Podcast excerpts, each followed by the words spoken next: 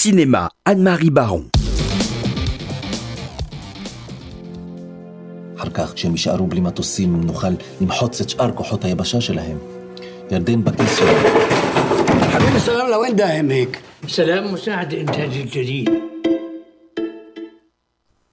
Le film israélo-palestinien de Sameh Zouabi, Tel Aviv on Fire, euh, nous introduit sur le plateau d'un célèbre soap opera intitulé donc Tel Aviv on Fire, tourné à Ramallah, qui donne son titre au film. L'intrigue, située en 1967, montre une espionne palestinienne mandatée par son amant, cadre du renseignement palestinien, pour dérober par tous les moyens, séduction comprise, les plans d'une offensive imminente à un général israélien. Beau sujet hein, pour une série. Et cette série, naturellement, connaît un immense succès dans tout le Moyen-Orient. Un jeune Palestinien, Salam, incarné par un excellent acteur Kaïs Nashif, est accessoiriste et grouillot sur cette série qui est produite par son oncle. Et dans la série, la vedette française est incarnée par Lumna Azabal. Donc, le jeune Salam vit à Jérusalem et donc il maîtrise mieux l'hébreu que tout le reste de l'équipe. Il fait des remarques, par exemple, il dit que c'est pas très judicieux de dire de cette belle espionne que c'est une bombe, quand même. Comme il traverse quotidiennement un checkpoint pour aller au studio, un jour il est arrêté par le contrôleur en chef du checkpoint, qui se radoucit vite, car sa femme est une fan du feuilleton.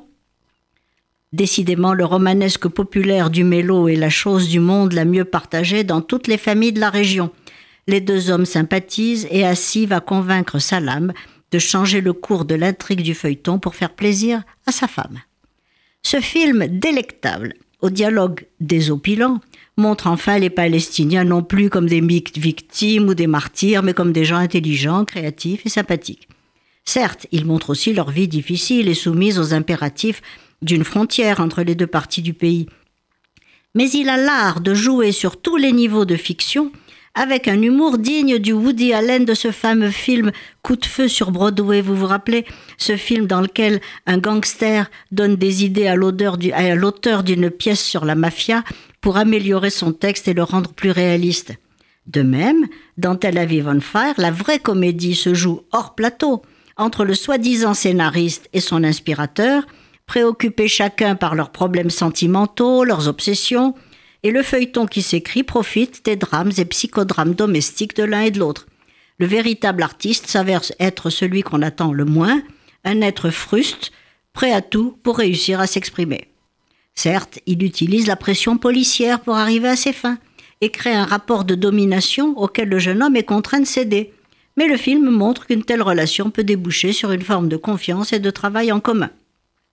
Cette mise en scène d'une mise en scène effleure tous ces thèmes de réflexion avec légèreté, se faisant un devoir de nous divertir au lieu de chercher à faire passer un message. L'autodérision fait mouche, le très habile scénario de Sameh Zouabi, fondé sur le vieux principe du film dans le film, montre que le comique est sans doute plus efficace et plus apte à aider n'importe quel processus de paix que les discours de propagande purs et durs.